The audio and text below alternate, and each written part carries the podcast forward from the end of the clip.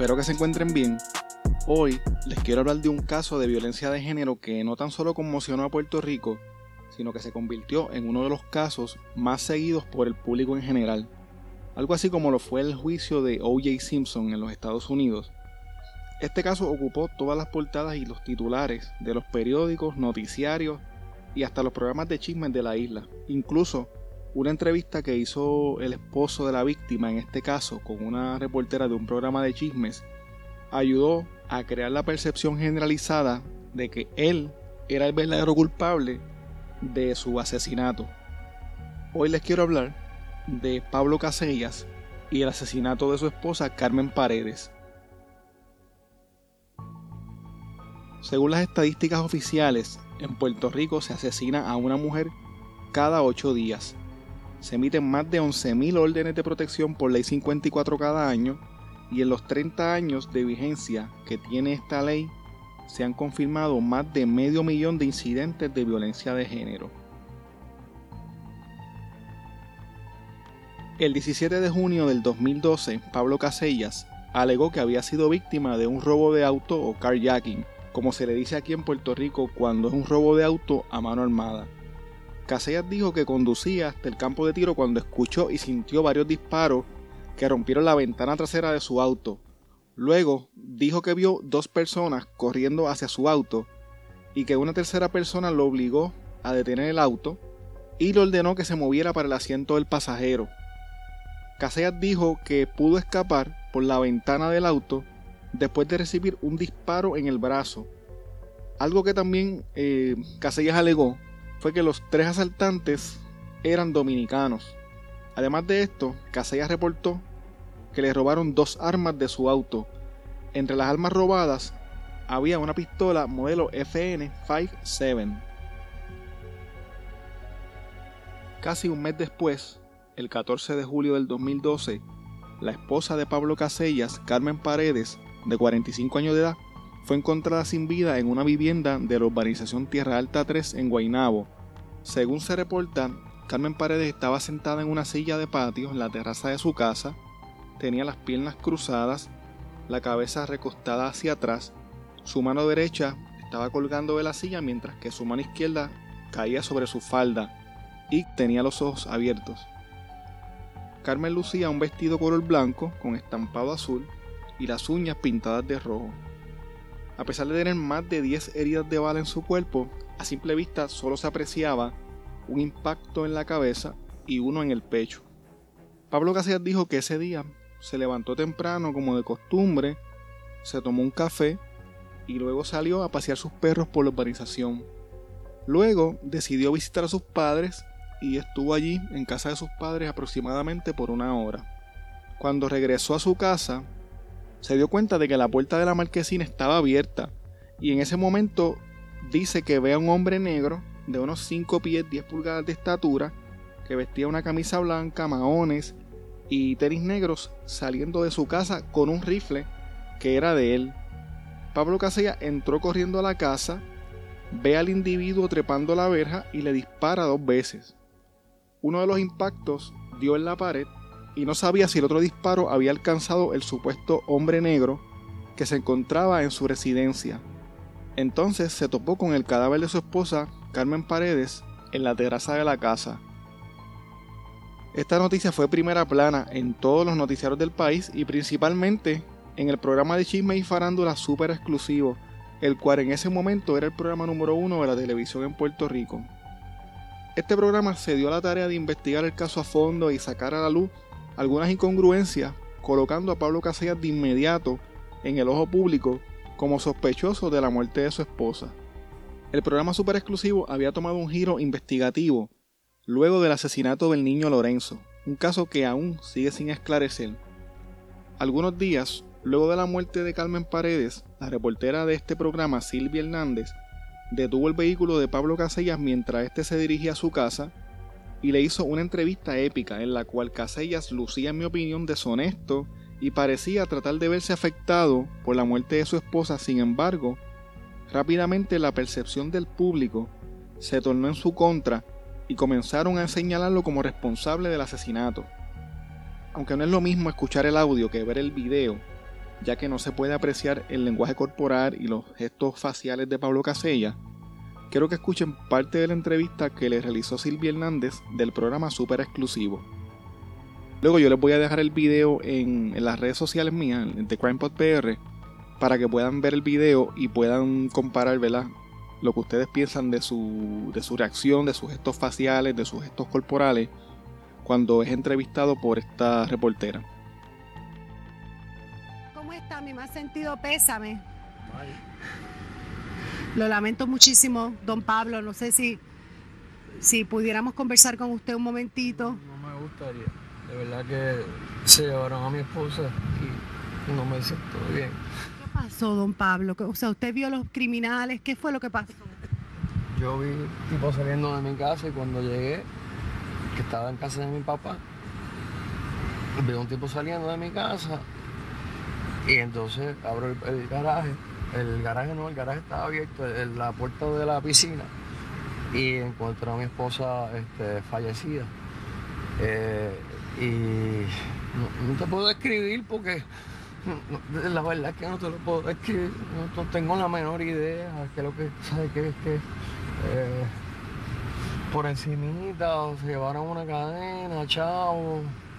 Eh, que me di cuenta ahora que no estaban los 300 pesos ahí, voy a tener que ir a una TH. ¿300 dólares en efectivo? Sí, yo siempre los pongo allí.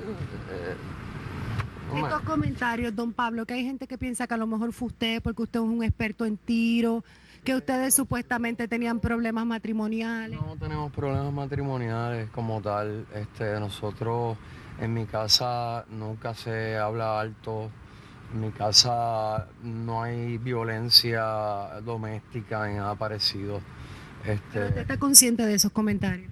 ¿De cuáles? De que dicen que a lo mejor fue usted porque era un experto en tiro. Yo, mira, yo, yo personalmente le puedo decir que ayer este eh, eh, mi abogado me dijo que no dijera nada, pero yo decidí ir a la policía.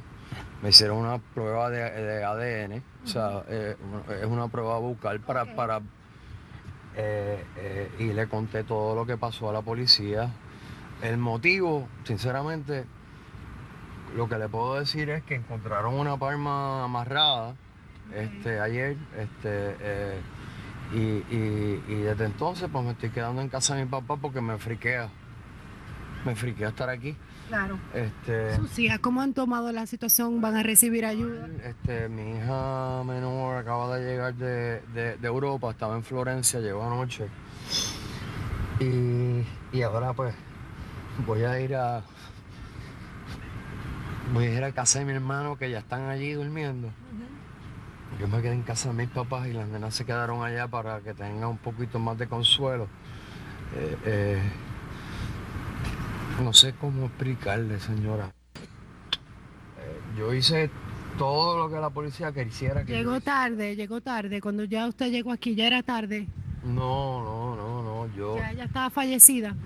Sí, yo, cuando entré a la puerta ya estaba el charco de sangre en el piso, la cara sangrando. O sea, ¿por qué, Dios mío? ¿Tú sabes por qué? O sea, yo, yo, no hago nada, entonces a mí me, me hicieron un kayaking, me llevaron un par de armas, tengo un par de boquetes, este ¿Usted entiende que fueron esos mismos pillos? como ¿De qué color eran? Sinceramente no, no, le puedo decir este, si eran los mismos pillos o no, eso no, no, de verdad que no tengo la menor idea eh, eh, en ese sentido. Eh, ¿Cuál era la otra pregunta? Yo lo quiero dejar tranquilo para que usted vaya a ver a sus hijas. Antes quiero decirle si usted tal vez piense que pudiera ser que le radicaran a usted algún cargo, que piensen que usted es el asesino. Yo personalmente no tengo ningún problema porque yo eh, eh, voluntariamente eh, fui a la policía. ¿Usted asesinó a su esposa, don Pablo? No, jamás y nunca, era mi compañera.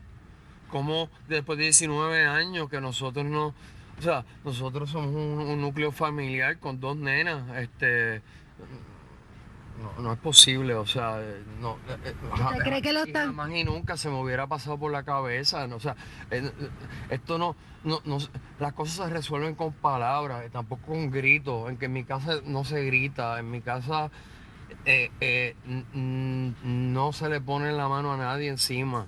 Este, o sea, nosotros somos un núcleo familiar que ahora nos tenemos que unir en el sentido de coger este un poquito de fuerza por, por, mis hijas, pero verdaderamente estoy buscando ayuda psiquiátrica, eh, tanto para mis hijas como para mí. Eh, eh, porque esto, esto va a ser este, bien tedioso. ¿Usted cree que va a ser más difícil porque su papá es un juez federal?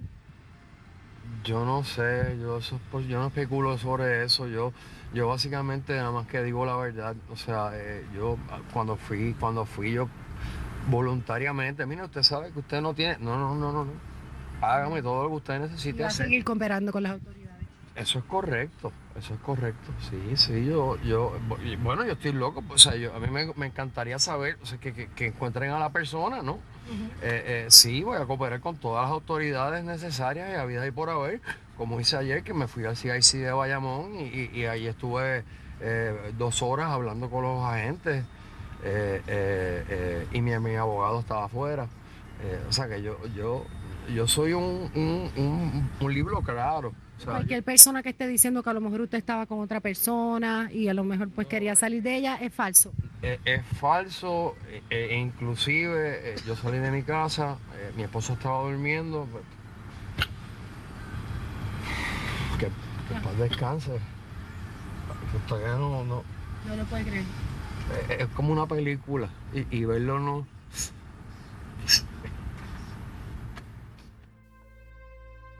Las autoridades también vieron muchas incongruencias en el testimonio de Pablo Casella y lo comenzaron a señalar como persona de interés en el caso. Cabe señalar que en la inmensa mayoría de los asesinatos de mujeres en Puerto Rico, la pareja suele ser responsable de su muerte. Luego de todo esto, Pablo Casella se convirtió en el sospechoso principal de la muerte de su esposa Carmen Paredes. El 4 de septiembre del 2012, el juez Rafael Villafañe determinó causa para arresto contra Pablo Casellas. Casellas llegó al centro judicial de Bayamón, donde fue arrestado y esposado, previo a una vista que tenía para enfrentar los cargos por el asesinato de su esposa Carmen Paredes.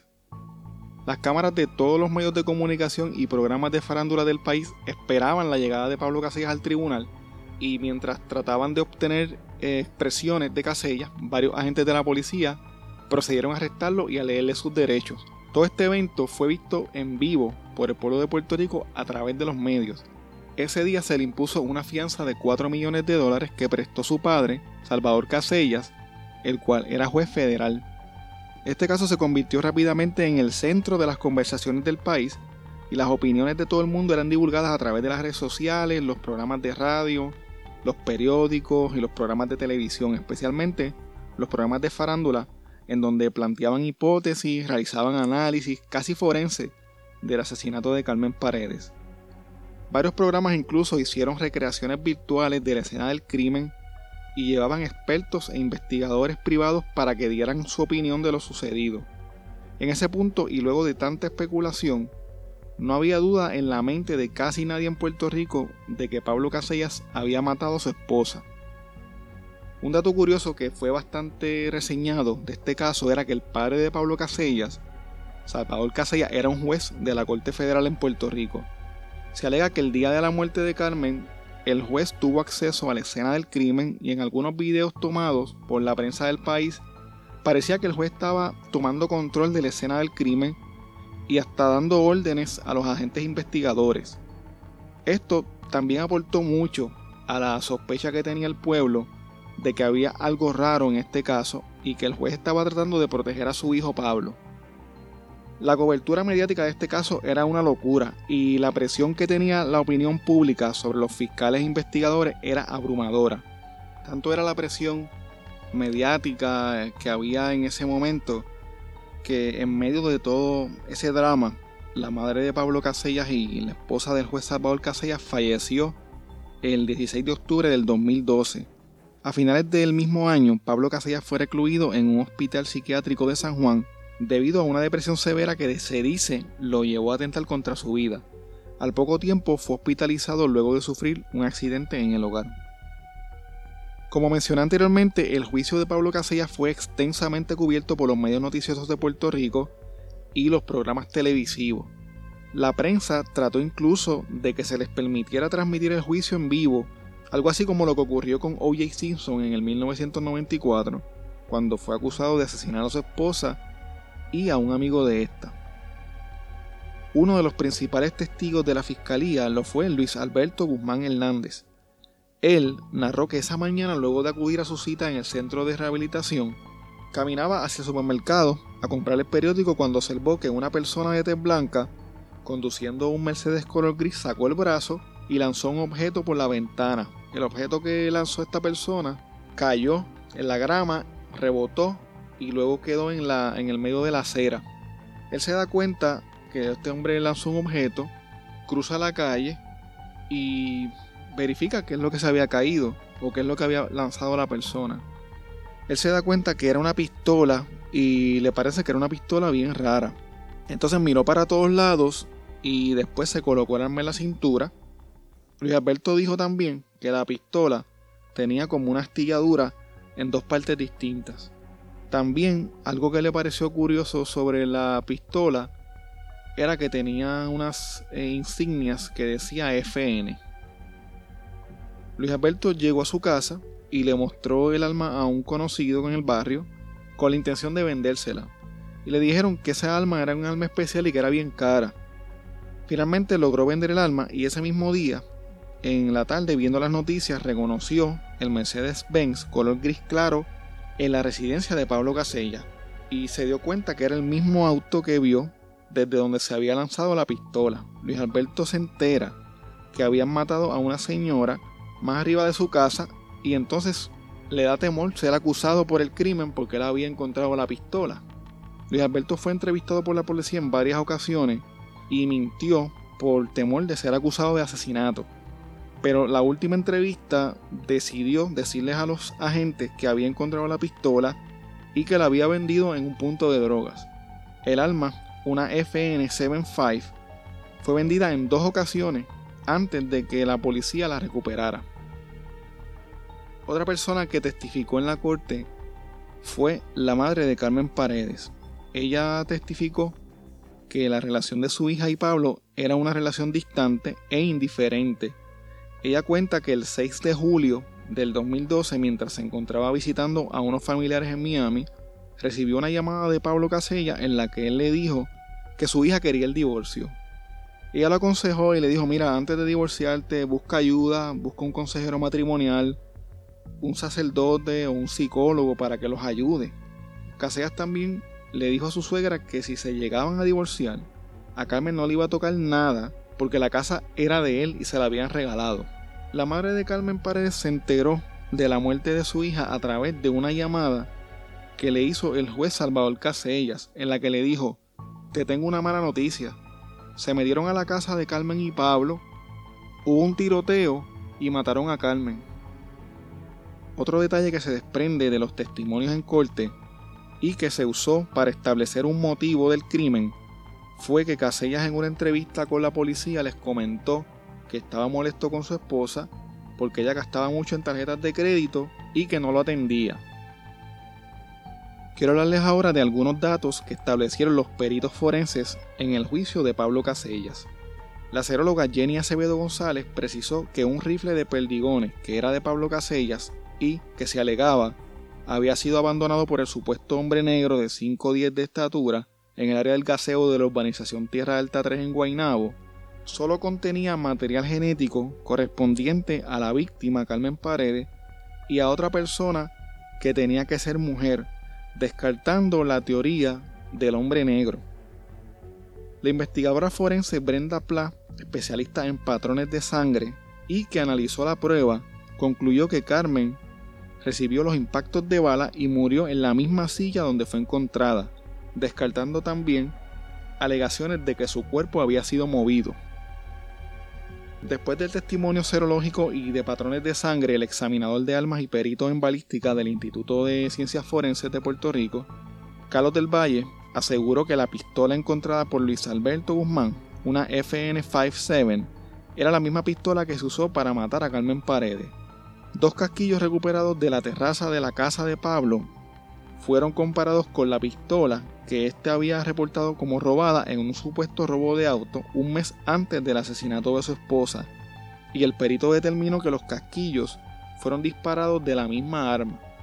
Además, en la autopsia fueron recuperadas nueve balas, las cuales también habían sido disparadas por la misma arma, que tenía una particular grieta. Algo que también se pudo probar en la corte fue que los disparos recibidos por la guagua de Casella el día del supuesto robo de auto habían sido realizadas por sus propias armas, las cuales fueron recuperadas en su casa.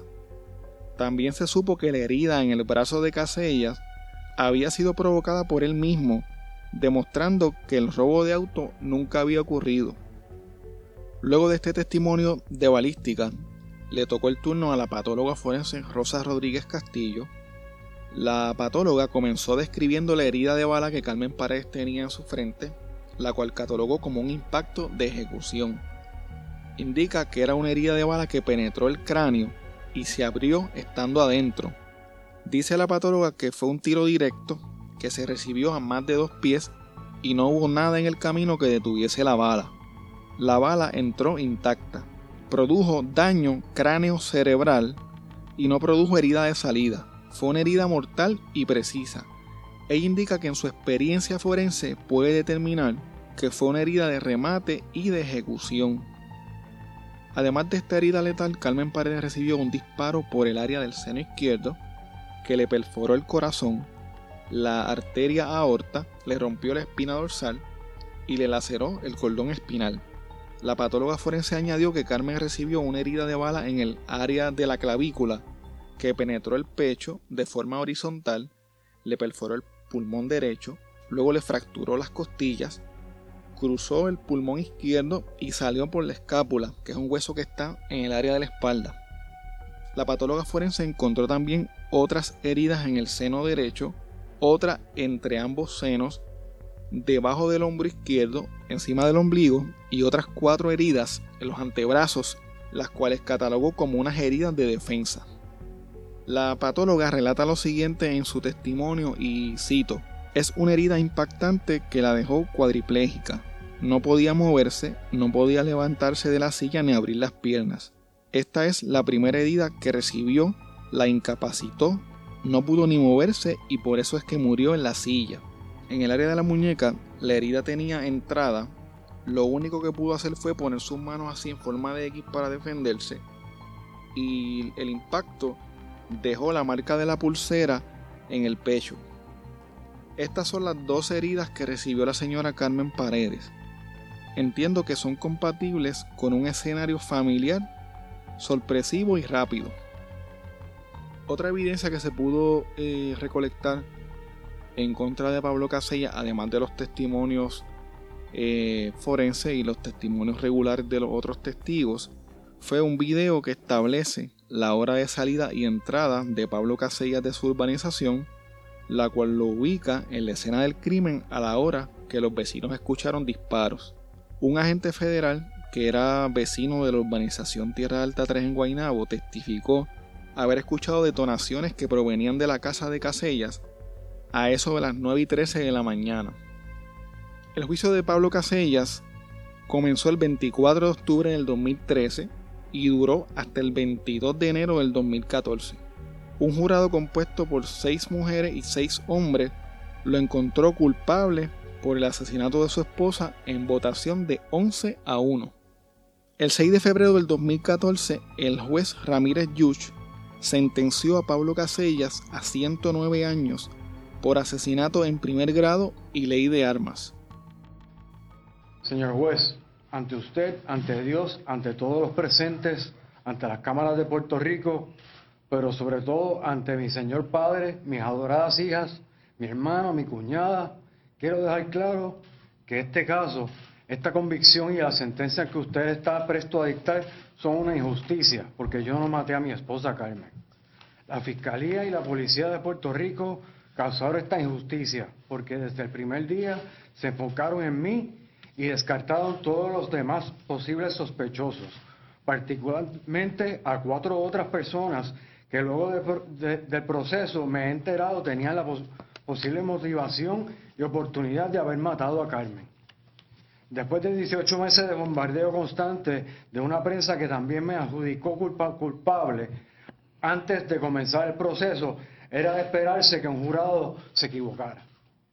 Soy inocente y me iré a cumplir lo que tenga que cumplir con la conciencia tranquila y mi frente en alto. Solo espero en Dios que algún día Él o los verdaderos responsables de la muerte de mi amada esposa sean llevados a la justicia. Gracias, señoría. Eso es todo. El pasado 22 de enero del 2014, un jurado compuesto por 12 personas de la región judicial de Bayamón emitió un veredicto de culpabilidad contra el señor Pablo Casellas Toro por los delitos de artículo 106 del Código Penal de Puerto Rico, asesinato en primer grado, artículo 291 del mismo código, destrucción de pruebas, y por artículo 5.15 de la ley de armas, disparar o apuntar con un arma. Esa misma noche, este tribunal emitió fallo de culpabilidad contra el señor Casellas por violación al delito 273 del Código Penal de Puerto Rico, que es dar una declaración o alegación falsa sobre delito, el cual es un delito menos grave según nuestro ordenamiento jurídico.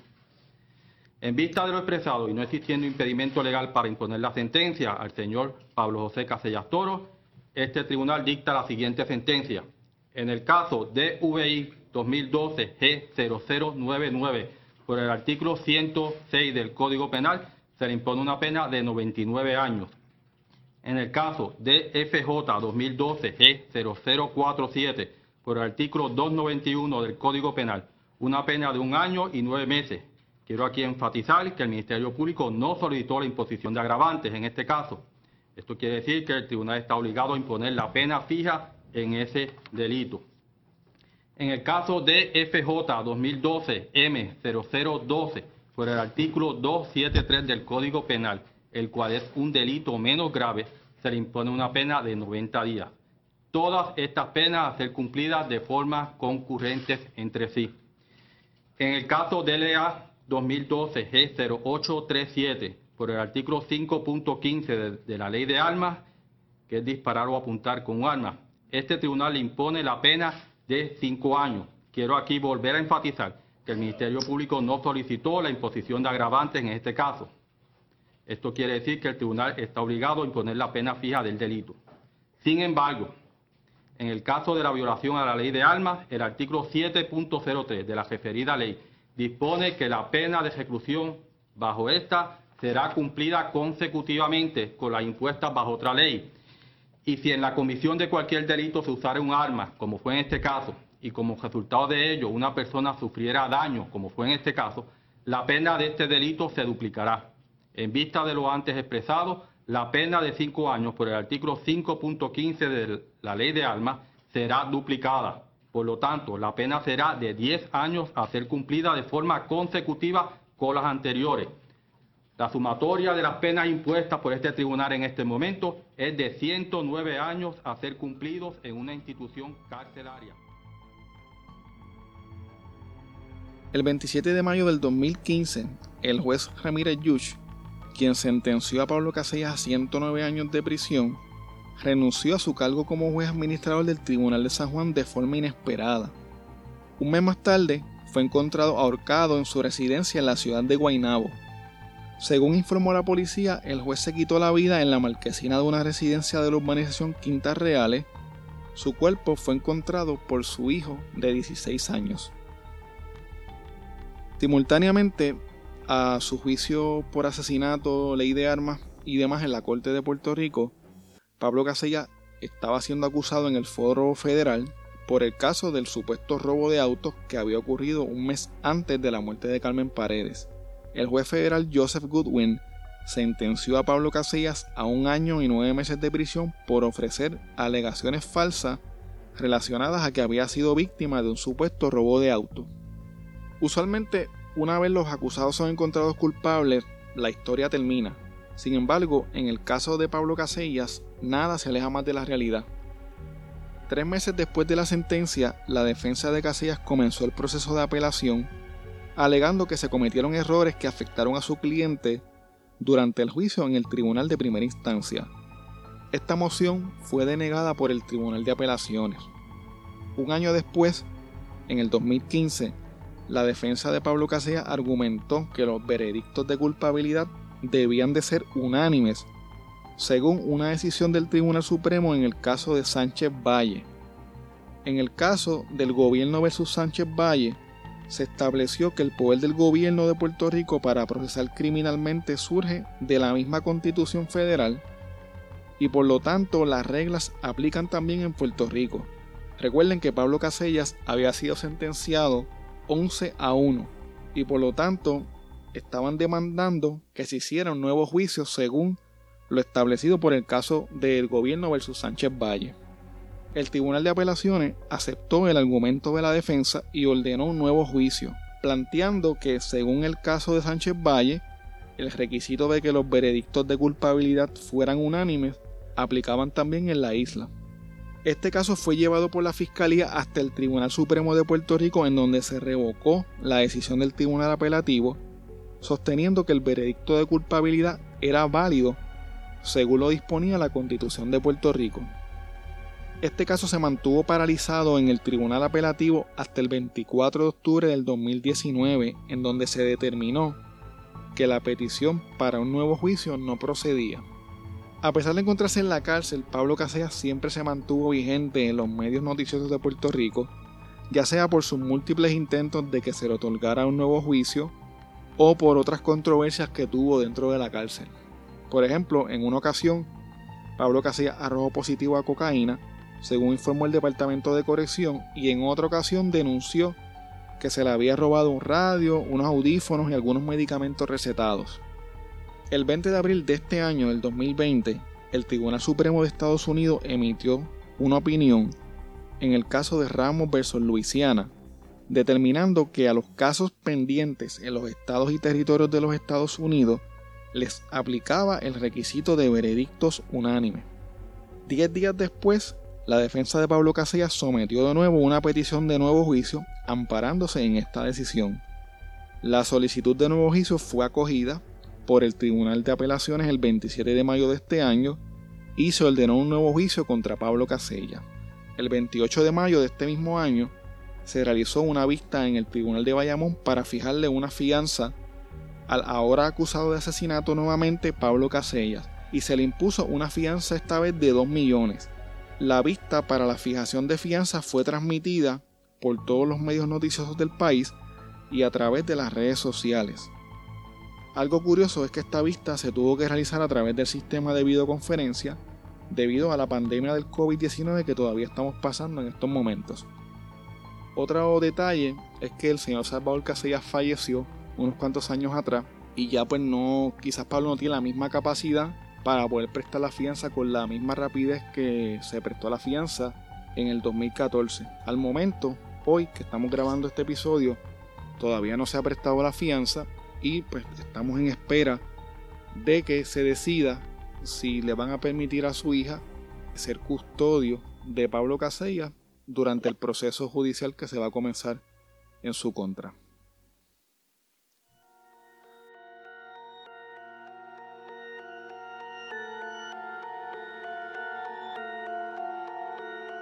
Bueno, hasta aquí el episodio de hoy. Recuerda visitar CrimePod PR, en donde podrás ver fotos y documentos relacionados a los casos. Puedes contactarnos a crimepodpr.com. Síguenos en Facebook, Instagram y Twitter como CrimePodPR, en donde también estaremos subiendo fotos, videos y otros enlaces relacionados a los temas que vamos a estar trabajando y sobre noticias relacionadas al crimen principalmente. Recuerda también suscribirte a este podcast en tu aplicación favorita para podcast y compartirlo con las personas que conocen. Muchas gracias y hasta la próxima semana.